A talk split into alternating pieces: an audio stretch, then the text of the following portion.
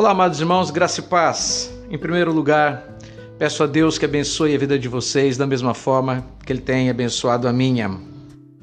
O tema de hoje é qual é o caminho certo que nós devemos andar.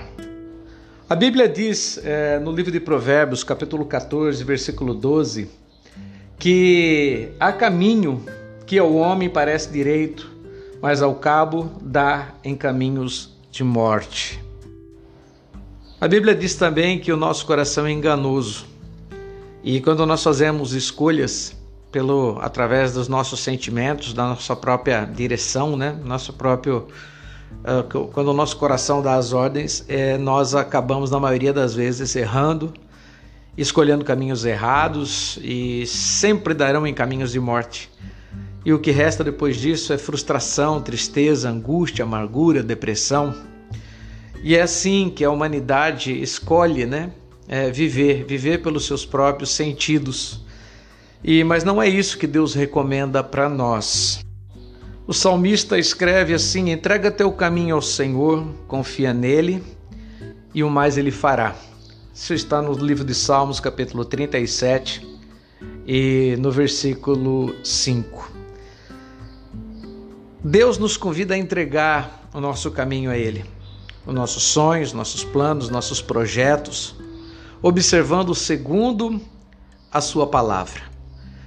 Também a Bíblia diz que maldito é o homem que confia no homem.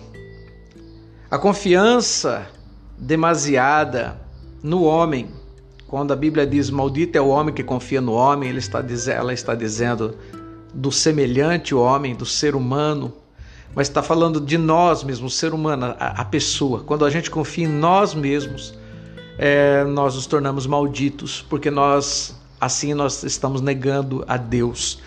E ao negar a Deus, nós estamos deixando Ele fora dos nossos sonhos.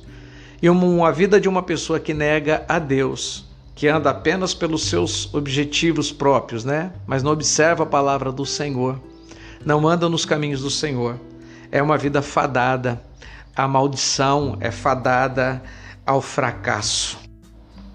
Há uma história que diz que numa prisão da Europa tinha uma prisão muito forte, ela é uma, uma fortaleza, e dali era impossível é, escapar. E diz que de tempos em tempos eles queriam diminuir o, a quantidade de gente que estava na prisão. E então, à noite, numa noite escura, é, aparecia uma pessoa ou alguém ali da, da, que tomava conta daquela prisão, abria a, a porta de uma cela e convidava um, um prisioneiro para que ele pudesse fugir. E na noite escura, esse prisioneiro seguia esse homem, esse homem o convidava: me segue, que é o seu caminho para fugir. E eles saíam correndo por um, por um, um corredor escuro, e num certo tempo do caminho o cara parava e dizia: Ó, oh, agora você vai daqui adiante, mas corre, corre, não para, não, mas nem, nem pense em parar, vá correndo. E esse, e esse prisioneiro, então, na ânsia de fugir, achando que estava pegando o caminho da liberdade, ele acabava caindo num lago muito profundo que cercava toda a prisão. Ele não sabia, mas ele estava no corredor da morte. Nunca ninguém sobreviveu a este lago. É, queridos, confiar demais nas pessoas, nas soluções que muitas vezes as pessoas apontam para nós, é estarmos nos sujeitando ao risco de morrermos no final do corredor escuro. Muitas pessoas, e muitas vezes usados pelo diabo, vêm nos apresentar saídas que parecem ser a solução para os nossos problemas. Muitas vezes dizendo que aquele corredor, aquele caminho, dará em caminho de liberdade, mas ao final ele se dá num caminho de morte. Devemos ter muito cuidado com as nossas escolhas, é, sendo elas vindo do nosso coração. Ah, eu acho que deve ser assim, vou fazer assim. Muita gente já fez assim, ou através de pessoas ou através da mídia, escolhas que muitas vezes é, não tem nada a ver com Deus e essas escolhas trarão morte para a nossa vida. A Bíblia também diz que é, as más companhias corrompem os bons costumes. O apóstolo Paulo, ele fala isso lá em 1 Coríntios capítulo 15, versículo 5, é, 33. As más companhias. Muitos, muitos têm confiado em gente de índole duvidosa, de caráter duvidoso.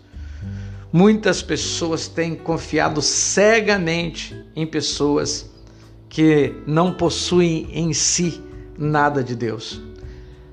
Devemos tomar muito cuidado com quem a gente anda, com quem a gente compartilha os nossos sonhos, com quem a gente confia os nossos segredos e a quem a gente dá ouvidos, com quem a gente se senta à mesa.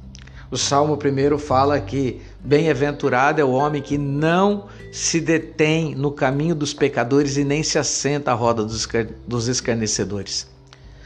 Fica aqui para nós uma reflexão, é, para que nós entendamos que o Senhor, nosso Deus, tem sempre um caminho melhor para nós. A Bíblia sempre trará a resposta que nós precisamos, a resposta para todas as nossas indagações, e a palavra de Deus sempre nos mostrará o caminho certo. Às vezes, o caminho certo é o mais difícil, porém, o caminho certo, a porta estreita, a, a, a, o caminho mais difícil é o caminho que nos leva à verdadeira bênção. Que Deus abençoe você que ouviu essa reflexão.